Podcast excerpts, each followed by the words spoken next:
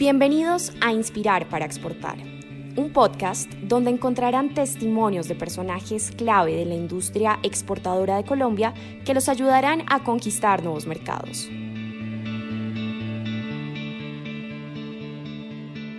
Hola, soy Farid Mondragón. Bienvenidos a este episodio de Inspirar para Exportar, un podcast de ProColombia en el que vamos a hablar con empresarios del Valle del Cauca y la región suroccidente del país que están exportando lo mejor de nuestra región a diferentes lugares del mundo. Hoy me acompañan Carlos Ignacio Velasco de Cacao Hunters, Cacao de Colombia, Andrés Felipe Lenis de Organic Bass de Colombia y Liliana Montero de Limón Piel. Carlos Ignacio, cuéntenos un poco la historia de Cacao de Colombia. ¿Cómo empezó esta idea de negocio y cómo ha evolucionado la compañía? Cacao de Colombia eh, nace en el 2009 con el objeto de transformar o con el propósito de transformar la industria del cacao en el país. ¿Cómo llegamos a cacao? Nos pusimos los socios fundadores a hacer un análisis eh, de los diferentes sectores eh, agrícolas eh, colombianos en donde pudiéramos generar un cambio importante y agregar valor generando impacto en las familias productoras.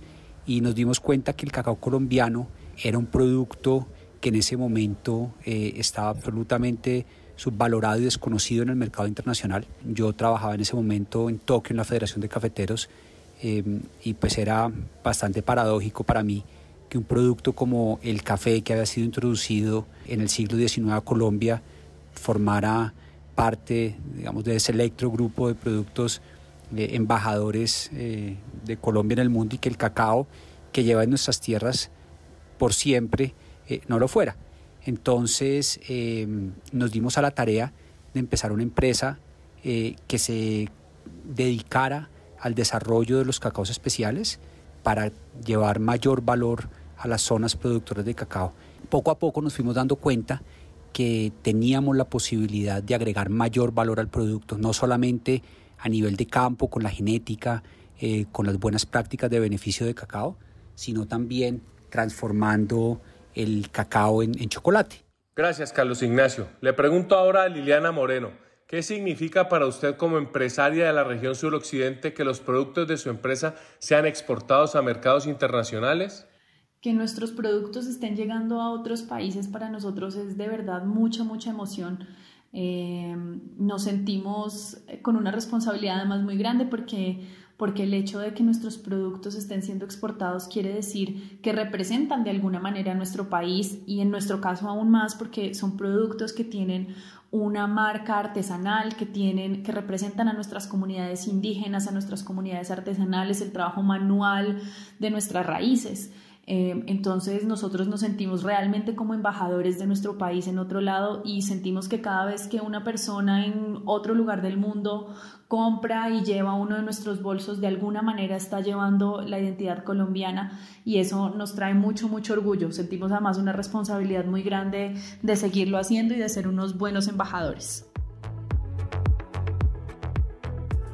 Así como nosotros los deportistas, los empresarios también tienen momentos difíciles.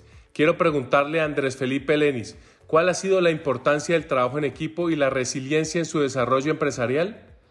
Eh, nosotros creemos que siempre un trabajo en equipo eh, es merecedor de, de, todo lo bueno que pueda pasar. Intentamos hacer un engranaje, se intenta hacer lo más perfecto, que obviamente eh, tiene sus, sus, caídas y sus, y sus alzas, siempre ha tenido un muy buen fruto el hecho de que intentemos que todos los empleados, que todos los colaboradores internos y externos se sientan como si de verdad fueran parte de una gran familia. Muchas gracias Andrés por esa reflexión. Los productos y servicios sostenibles cada vez tienen mejores proyecciones y resultados positivos en los mercados internacionales. Para una marca como Cacao Hunters, ¿cuál es la importancia de la sostenibilidad en su proyección internacional? Digamos que tanto la exportación de nuestros productos como la sostenibilidad o el, impacto social, más que un querer ser o, más que un deseo nuestro de lograrlos eh, para que el negocio sea, eh, funcione, para que el negocio sea viable, son una necesidad sine qua non para que el modelo de negocio que armamos funcione. Eh, ¿Y por qué digo esto? Primero porque pues, eh, ya expliqué la necesidad de, exportar para poder adquirir, para poder lograr precios más altos para nuestros productos, que a su vez nos permita eh, trasladarle un mejor precio a un productor. Y el impacto social, porque si no hay impacto social en términos de que estamos generando los incentivos económicos, de asistencia, de reconocimiento necesarios para lograr eh, un mejor producto, eh, una mejor calidad, pues tampoco vamos a lograr producir el tipo de productos que, que estamos sacando al mercado en este momento. Entonces, finalmente son variables fundamentales de, de, la ecuación de nuestro, de nuestro negocio. Gracias, Carlos, por compartirnos esa perspectiva tan interesante. En el mismo sentido, quisiera conocer un poco más sobre el enfoque de sostenibilidad en Organic Bass. ¿Qué nos puede compartir sobre esto, Andrés Felipe? Para nosotros la sostenibilidad es, digamos, uno de nuestros pilares más importantes, puesto que vamos en pro del mantenimiento y buen cuidado del medio ambiente. Eso ha sido algo que siempre hemos tenido en mente y que siempre hemos querido que siga así. Ahora, en cuanto a la internacionalización, pues precisamente eso es lo que queremos también, poder llegar a otros países con nuestros productos y ayudar no solamente en Colombia, sino en muchos otros lugares a crear una mejor sostenibilidad en el presente y en el futuro.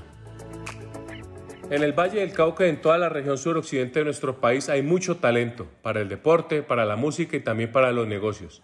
Liliana, para usted, ¿cuáles han sido las cualidades que hacen sobresalir a nuestros empresarios? Los empresarios de la región tienen muchos talentos, pero entre esos eh, creo que está el tema de la resiliencia y de la dedicación. Eh, todos son apasionados por sus empresas, apasionados por su trabajo, están dispuestos realmente a meterle eh, toda la ficha para sacar adelante los proyectos. Y además de eso en, en nuestra región, en el sur del país eh, y en Nariño, pues casi todos los emprendimientos tienen una particularidad y es que tienen unas raíces muy fuertes. Y al tener unas raíces muy fuertes, pues eso los hace diferentes, es decir, tienen unos componentes locales, de cultura de sabiduría ancestral que efectivamente los van a llevar a ser diferentes y únicos en el mundo.